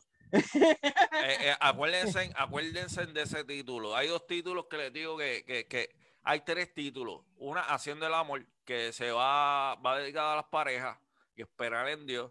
Otra que se llama Tiaras, que es como Princesa y Corona, pero para las niñas, pero las mujeres cuando escuchen la vuelta de las niñas se van a identificar y las lágrimas de los niños, de verdad que es un mensaje para que el hombre no olvide de dónde, de dónde, cuál es su lugar. Y de verdad me encanta, me encanta, me encanta, me encanta. Escribieron, ahí van, eso es luz de Dios. Esa letra es del lápiz del Todopoderoso. Sí, eso, eso viene de Dios. Sí, porque, mira, como yo te dije al principio, o sea, todas las canciones que tú dirás, o sea, es que todas las canciones, todas tienen un mensaje bien profundo, no solamente para marcar, ah, Iván es un buen liricista. No, no es solamente eso, es que tienen un mensaje tan y tan profundo. Por ejemplo, recuerdo cuando salió Distancia, yo se la envié esta canción a una amistades que tengo en Tampa que tienen un programa radial, eh, se llama Tempranito en la, en la mañana. Eh, y el, el, primer día la, la, persona que está a cargo del programa no lo puso porque pues no, no te conocía y pues no iba, pues, yo entiendo obviamente, eh, no va a poner una canción que pues yo le recomendé la canción. Yo entiendo, yo lo entiendo. O sea, obviamente, incluso la persona está conectada ahora mismo. Y luego cuando la escuchó, al otro día la puso y al otro día y al otro día y al otro día. pues, o sea, la siguió poniendo porque, como te dije, fue cuando empezó el lockdown y era un, mensaje que estaba marcado, que marcaba, o sea, era una canción que marcaba un mensaje tan edificante que necesitábamos escuchar, o sea, que verdaderamente iba al palo con lo que estaba pasando. Ahora mismo me dice este del niño. O sea, estamos viviendo en una, eh, la lágrima de los niños, o sea, estamos viviendo en una generación. La lágrima de los niños. La lágrima de los niños. O sea, estamos viviendo una generación en la cual lo que me está relatando de la canción va al palo con lo que se está viviendo hoy día, al igual eh, de, ¿cómo que se llama de las niñas? Eh, tiaras pequeñas princesas. Se llama tiara porque tiaras son las, las, son las coronitas que le ponen a, la, a, las princesas. A la chiquitita, ok, ok, ok. Tiaras. Y, y, es bien linda, de verdad. Está, está, tan preciosa. A mí yo las escucho, yo, yo disfruto cuando, cuando las interpreto y, y, y, yo digo, el Espíritu Santo y, yo somos un equipo porque yo a veces digo, ay Dios mío, como yo, yo voy a terminar esto, pero la escucho, Dios me inspira y sigo escribiendo me oriento mucho, trato de buscar y leer información. Por ejemplo, esta, esta de, los de las lágrimas de los niños, he buscado mucha información de, de, de, la paternidad, de lo importante que es la paternidad en la vida de, los humanos y qué tan importante es un, un, padre en la vida de las niñas y en la vida de los niños, en la vida de los dos. En, en, en, las niñas, porque Porque a través de un padre, ellas conocen qué tipo de hombre quieren buscar para su vida. De hecho, tengo otra canción que es un trap que se llama Esperando, que habla de eso. Pero cuando tú tienes una figura fuerte y ellas saben, esto es un hombre de verdad, e, esto es lo que yo quiero para mi vida, el hombre es bien importante. Y para los niños, oye, oye, este, un hombre que te enseña a, a, ser hombre, oye, a saber hacer las cosas, a saber respetar a una mujer, a saber, a saber cómo. Mira, Yaniel, yo sé que me salgo un poco de fuera de tema, pero eso es lo que yo quise decir este, en estos días. Este, por ejemplo, yo, yo salí endosando un partido político acá en Puerto Rico que por lo regular yo no me meto en la política. compartí ese video en mis redes sociales. Sí, sí. Yo lo compartí. Este, yo dije, contramano, este, ahora en Puerto Rico se está levantando esto de, de, de la ideología de género y, honestamente consideré tan inapropiado ver como los políticos no estaban orientados en el tema, quieren implantarlo en las, en las escuelas de Puerto Rico y, y, no saben el daño que están haciendo, porque prácticamente volvemos a lo mismo, de eso trata este tema, porque no es tratar de quitarle aún más la identidad a los varones de quienes son. Oye, yo digo, ¿sabes qué? Queremos mejorar la sociedad. Vamos a reforzar a los varones, que es lo que es ser un hombre Ah, que, un hombre, un hombre no es ser machista. Un verdadero hombre ve a la mujer como que, como yo la veo, que es una de las creaciones más perfectas que Dios hizo. Y te lo digo yo que soy hijo de una reina. Mi madre, esa mujer, fue otra cosa conmigo. Y, y, y, y yo digo, contra, si vamos a hacer una cosa. Si, si sacamos un día y le enseñamos a los niños desde Kindle, en vez de cuentos de que un príncipe puede besar a otro príncipe, en vez de eso, vamos a coger un día y que los nenes traigan flores y se las regalen a su maestra, que le escriban una poesía a su mamá, que le regalen flores a, sus amiguitas de escuela y enseñarles lo importante que son para la sociedad, que lo importante que es para la mujer. Oye, estamos hablando de un sistema escolar donde yo te puedo asegurar que más del 90% de, las de los educadores son mujeres. La mayoría de, las, de, de, los maestros en las escuelas elementales son mujeres. Entonces, vamos a enseñarle a ellos cómo se trata una mujer de verdad, pero vamos a traer gente que le diga a ellos, oye, vístete bonito, tráete, peínate bien, este día le vas a escribir tu mejor poesía a tu mamá. No, no es el Día de las Madres, pero es que hay que esperar el Día de las Madres. Vamos a enseñarla a cuidarla, a respetarla, vamos a enseñarle cosas, vamos, vamos, vamos a crear esa conciencia desde, pequeño de que tú eres el hombre de tu hogar. Tú sabes. Y yo digo, yo, yo digo, esto, esto es más poderoso que, que, tratar de enseñarle otras cosas que ellos no están listos para entender. Y, y, y, si los capacitamos, y si, y si le enseñamos a los niños, oye, no está malo en hacer esto, no está malo en, en, en, en, tratar a las mujeres bien. Esto no es ni, ni, ni, ni, machismo ni nada de eso. Es, es, es crear una conciencia de respeto desde pequeño. Y yo digo, eso es más poderoso de cualquier otra cosa.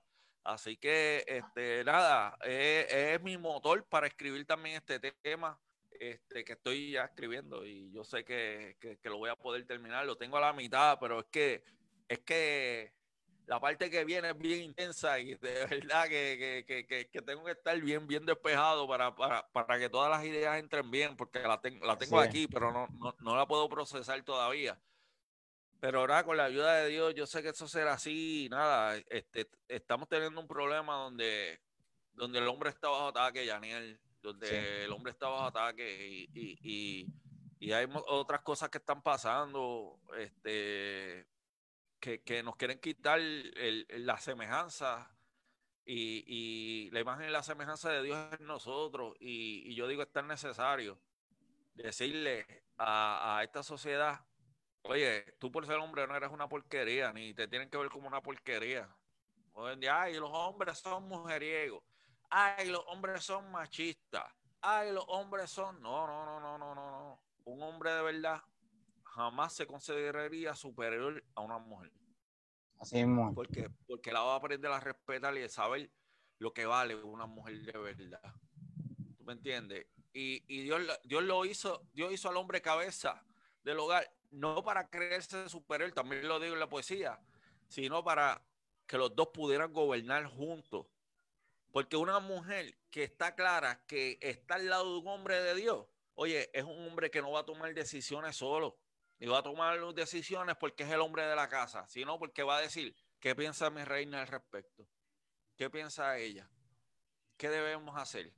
Y cuando los dos son un equipo y están buscando de Dios juntos, oye, si la decisión está en ti, pero no tomaste esa decisión solo, sino como dice la palabra, en la multitud de consejos está la victoria. Eh, pues, ¿Y quién va a ser tu mejor consejera? La mujer que Dios ha puesto al lado tuyo a la hora de tomar decisiones. Esto es un juego de ajedrez, hermano. Tú sabes, en un juego de ajedrez tú matas al rey, se acaba el juego, pero si matas a la reina, bien difícil que gane. Así que es un equipo, así que voy, voy con todo, con, con esa composición y que mucho yo hablo, bro. no, tú, tú sigue, yo estoy aquí siendo edificado y lo que, lo que estoy viendo en los ah. comentarios, Sacho, están pompeados. No, me a callar, me manda a callar cuando quiera. yo sigo hablando y sigo hablando. no, Margaret me lo había dicho la semana pasada. La semana pasada cuando estaba con Margaret fuera del aire, ella me dice, Iván habla mucho y yo, ah, tranquila. Yo hablo mucho, hablo mucho. no, pero, eh, son este temas, lo que está hablando importante es que no son simplemente pa, palabrería, sino son temas, eh, son temas y palabras que verdaderamente son edificantes y son necesarias escucharlas, analizarlas y ponerlas en práctica. Quiero escribir, cosas que la gente diga, yo escuché esto y me cambió la vida. Exacto, como los Princesas sin Corona, el testimonio de Princesa sin Corona, la muchacha que me dijo. Hasta el sol de hoy he Dios mío, padre todos los días me escriben, todos los días, todos los días, todos los días. Y ya va, yo voy para tres años con ese tema. Y yo, todos los días me escriben. Y yo, ya, tres hermano. Me he quedado ahí, no, no he sacado más así, pero, pero sí tengo, tengo. Como cuando escribiste él, gracias a la canción de él, papi, no me, no me quemó el CD. Sí, no, oye. oye, y él fue un tema que rompió mucho mucho estereotipo. Yo llegaba. Yo, yo llegaba Incluso en la iglesia la hicieron en una obra de, como una obra teatral, en la iglesia la hicieron. Yo, llegaba cantando que tu boca se oiga la gloria de Dios y estaba todo el mundo así enfogonado. Y yo, ay, a rayo. Y yo, yo sé cantando tuyo, Señor, yo soy tuyo. Y la gente. Hasta que soltaba él, la sangre corre por su frente ahí la gente. Ah, y cuando hacía el llamado, el altar lleno, ya, ya estaba validado, así que. exacto, ya, ya cambiaban de. Ah. a, a, a, romper a, a, chupar moco, como dicen. Pero, pero, pero, eso lo hace Dios y yo estoy bien contento de, de, de lo que Dios hace y, y pues, pues, nada, vamos, vamos con todo. Viene, viene una segunda temporada para, para mi ministerio, yo lo creo así. Yo nunca he visto, yo nunca lo he visto artísticamente como que, ah, esto, porque yo no soy ese tipo de cantante, yo solo quiero escribir cosas que, que confronten, que edifiquen, que cambien la forma de pensar y, y Dios es el que se ha encargado de, de, mantener mi ministerio a flote. A veces yo digo, diatra, yo empecé con, con los más duros ahora mismo, yo empecé, para cuando yo empecé, estaba redimido, estaba de zurdo y yo a veces digo, diadre. Ahora mismo están bien montados los dos. Sí, no, no. Y, y, empezamos todos juntos, yo, ellos saben, tú sabes, como que los conozco y estábamos ahí porque empezamos, somos de la misma generación, porle, es como decir ahora mismo, ahora mismo, cuando tú se habla de, de un Gabriel Rodríguez, tú sabes que Gabriel Rodríguez, Diomar, este, Chalón, Harold, todos empezaron en una generación y de aquí a 10 años, pues ellos se van a acordar, mira, todos empezamos juntos para ese tiempo. De la misma forma, pues yo, pues, pues yo, yo tuve ese corillo cuando empezamos todos juntos. Y, y, y yo digo, diatre, este, ellos ahora están bien, bien arriba y a veces uno dice, diatre, y yo me quedé atrás, pero no es que me quede atrás, es que Dios ha hecho cosas diferentes conmigo y, y, y estoy, yo estoy agradecido de verdad con lo que Dios ha hecho y que, y, que a pesar a pesar de no estar activo tal vez tirando música todos los meses, aún así la música tuya, eh, no sé si la palabra sería la longeva, bueno, sí, longeva, porque de las primeras músicas todavía hoy día sigue sonando y sigue edificando, como lo es Princesa Sin Corona. ¿Viste cuánto lleva ya Princesa Sin Corona? ¿Tres? Tres años. Tres años y todavía sigue sonando y todavía la ponen y, y tiene sus periodos porque de momento se va a virar y vuelve y se calma y de momento como que no sé si es por países que como que la descubren, la vuelven y la comparten. Eh, tiene, tiene esa característica esa, así que sigue corriendo y, yo estoy agradecido. Él, yo con mi primer disco yo duré hasta el 2016 y mi primer disco salió Sí, porque pues fue Sangre, Sentido, Sangre, Tinta y Sentido, si no me equivoco, fue el otro. Sangre y Sentido salió en el 2016, ocho años después de haber sacado mi primer disco y cuando tú vienes a ver, yo lo que he sacado en toda mi carrera, en 15 años de carrera, son dos discos. Los demás han sido sencillos. Los, demás han sido o sencillos y un EP. O colaboraciones, ¿verdad? Sí, no, yo no, yo no, yo, eh, yo no he sacado en verdad, tú sabes, cuando tú vienes a ver, Alex ya tiene 13 discos, Redimido tiene 15, Manimonte tiene como 20, Benji tiene un montón también. Manimonte tiene una librería completa. Sí, este, cuando vienes a ver, yo, yo lo que tengo son discos, discos, discos completos, no EP, son dos discos. Y, y hasta el sol de hoy, pues la gente todavía, creo yo, que, que hablan de mí y eso. Claro. Eh, ha sido eficiente. Yo digo, eh, a veces es mejor ser, ser eficiente que, que, que, estar sacando lo suficiente. Así que. Así mismo es. Así mismo es. ¿Verdad? Y una última pregunta, ¿verdad? Para ir culminando. Esta pregunta nace de un, un story que vi en Instagram y sé que la persona me va a agradecer bastante por esta pregunta ¿Cuándo, para cuándo veremos la entrevista con Margaret Pérez? Si, supiera, si supieras que. Solo vi el story de ella hoy. Ella me dijo y yo le dije, ¿sabes qué? La vamos a tirar a 75 mil. Lo que pasa es que estoy tratando de guardar. Yo hago muchas entrevistas y yo hablo de todo, pero estoy tratando de guardar ciertos detalles que de verdad la gente no sabe y de cosas que me han pasado. Y creo que es la primera entrevista que voy a decir experiencia que he tenido con cantantes seculares y no cualquier cantante, cantantes, cantantes grandes que tuve Este, y, y, y, voy a abrir un poquito más mi corazón en cuanto a, a lo que pienso del género, de todo. Este, y, va a ser una entrevista muy buena, pero sí, sí, vamos, vamos con todo. Margaret, Margaret y yo estamos, yo ahora mismo estoy bien activo en el canal de Margaret y, y, gracias a Dios que, que, es un proyecto que Dios puso en nuestras manos y lo podemos trabajar juntos y, ahí estamos, mano, dándole con todo. Pero sí, sí, creo que a los 75 mil views. Ahora, la pandemia retrasó todo a los 75 mil views. Cuando ella llegue a 75 mil views. Cuando Margaret llegue a los 75 mil suscriptores, pues yo voy y la hago. Gente, están de testigo. Margaret Pérez llega a los 75 mil suscriptores. Va a la entrevista con Iván. me voy a sentar ahí y voy a decir de todo. Cuando me tiraron con hielo, cuando fui a un estudio de un cantante secular conocido y me botó del estudio, todo eso lo voy a contar ahí. Yo escuché, yo escuché ese, ese relato, tú lo contaste una vez que visitaste la iglesia. Ah, que, que, me tiraron con hielo, ¿verdad? Que te tiraron con hielo. lo escuché, lo esa pregunta lo, lo, voy a contar con Margaret. con Margaret, esperen a la entrevista de Margaret. Pues nada, Iván, ¿verdad? Te quiero agradecer un montón por el tiempo que nos has dedicado, sacar este tiempo, ¿verdad? Y abrir tu corazón y relatar tu trayectoria, tu historia, porque, ¿verdad? Sé que ha sido y será de gran edificación para todo y cada una de las personas que vean esto, este video, ya sea en mi canal de YouTube luego cuando lo suba o en formato en las diferentes plataformas de podcast sé que va a ser de gran edificación. Los que se me están preguntando por las redes sociales de Divan, tanto las mías como las de él están en la descripción del video. Hasta el TikTok de Iván está en la descripción del video y lo que tiene son cuatro videos. Yo, no hago TikTok. Margaret la dura en eso. Margaret la que hace los TikTok. Esa, esa hace TikTok. Tengo hecho una experiencia. más, yo le tengo que preguntar cómo se usa esto. Ella me dice, me dice más o menos, pero vamos a ver si estamos más activos. Es que yo mi parte graciosa la reservo pues con gente que tengo confianza y eso, pero, pero Margaré es un libro abierto.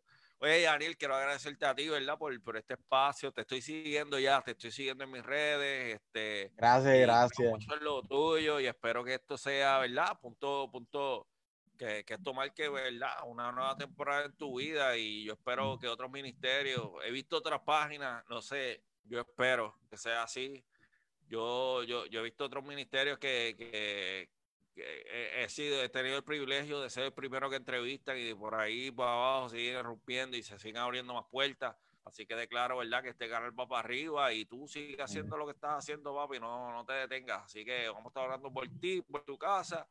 Y sabemos que, que de aquí a un año te doy otra entrevista y yo sé que va a ser otra cosa. Claro que sí. Otro nivel. Amén, amén. Así es, así va a ser, así y lo recibo, ¿verdad? Y te agradezco, ¿verdad? Nuevamente por el tiempo que me han dado. No sé cuánto tiempo estuve detrás de Margaret para que te dijera para la entrevista, pero fue bastante. pero gracias a Dios se No, pero es mala mía, sí, fíjate, si yo, ¿tú llegaste a preguntarme a mí directo? No. Es que, yo, picheo. no. yo le pregunté a Margaret. Yo, yo estaba bien activo al principio, estuve haciendo muchas entrevistas al principio de la pandemia, y después me cansé y después me escribían y ya, ya no hacer más entrevistas. Y yo, yo pero, pero, nada, estamos aquí, brother, y sabe que lo que necesite, estamos aquí, mi hermano. Y saludos allá, máxima adoración a Pastor Tito. Si llegas a hablar con Pastor Raúl, si supiera que máxima adoración fue la primera iglesia que yo canté cuando llegué a Puerto Rico cuando yo cantaba en el 2006 con, con, el grupo de los muchachos, pues Pastor Raúl fue el que me recibió allá y, y fue la primera vez que nosotros pudimos ministrar allá en Vega Baja y siempre, siempre lo recuerdo y cuando, cuando estaban en la 2 todavía. En la número 2, correcto. Sí, y eso, este, muchos saludos y muchas bendiciones, saludos para ti, tu esposa, tu familia, tus hijas, tus hijos y que Dios los bendiga mucho. Amén, ¿verdad? Y antes de despedirnos, Iván, te quisiera pedir que nos despidieras con una oración, este, no solamente a la entrevista, sino a las personas que nos están viendo. Seguro que sí, vamos allá. Señor, gracias te damos por esta hora. Señor, gracias te damos por este espacio. Yo te pido, Espíritu Santo de Dios, que tú seas bendiciendo la vida de mi hermano Yaniel, que tú continúes trayendo las almas que, que han de ser entrevistadas, pero que a través de esas entrevistas tú le puedas hablar a muchas personas. Yo te doy gracias, Señor, por este espacio. Bendice a todos los que se han conectado, eh, que han entrado, salido. Yo te pido que de alguna forma u otra hayan podido llevarse palabra tuya, alguna palabra que los bendiga, Señor. Yo te pido que tú tomes control de nuestra familia. Yo te pido que tomes control de nuestros sueños y mañana cuando nos levantemos, Señor, para ir a tu casa, Señor, podamos tener en nuestros labios un cántico de adoración, de alabanza delante de tu presencia. Gracias por este tiempo, gracias por esta conversación que tuve con Daniel aquí un rato.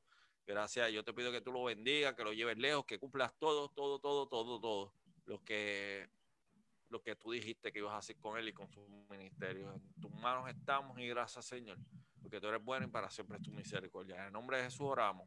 Amén, amén, amén, amén. Estamos activos. Amén, amén. muchas gracias nuevamente, mi gente. Sígueme en mis redes sociales, están en la descripción del video. Sigue Iván. Este ha sido Yaniel Vega con Iván Dófilo en mi trayectoria. Nos vemos la próxima semana. Muchas bendiciones. Bendiciones, mente. Estamos activos.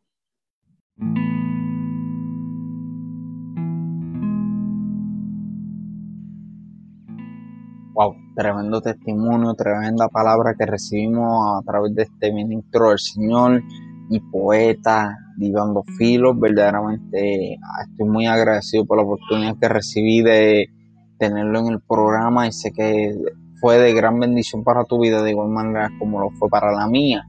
Si no te has suscrito, ¿verdad? El podcast te exhorto a que lo hagas. De igual manera me puedes seguir en mi canal de YouTube y ver esta entrevista en vivo a través de, o sea, ver la entrevista, la grabación de la entrevista como tal en formato de video a través de mi canal de YouTube. Me pueden encontrar como Daniel Vega y te exhorto a compartirle esta entrevista para que sea de bendición para otros, así como lo ha sido y lo será para ti.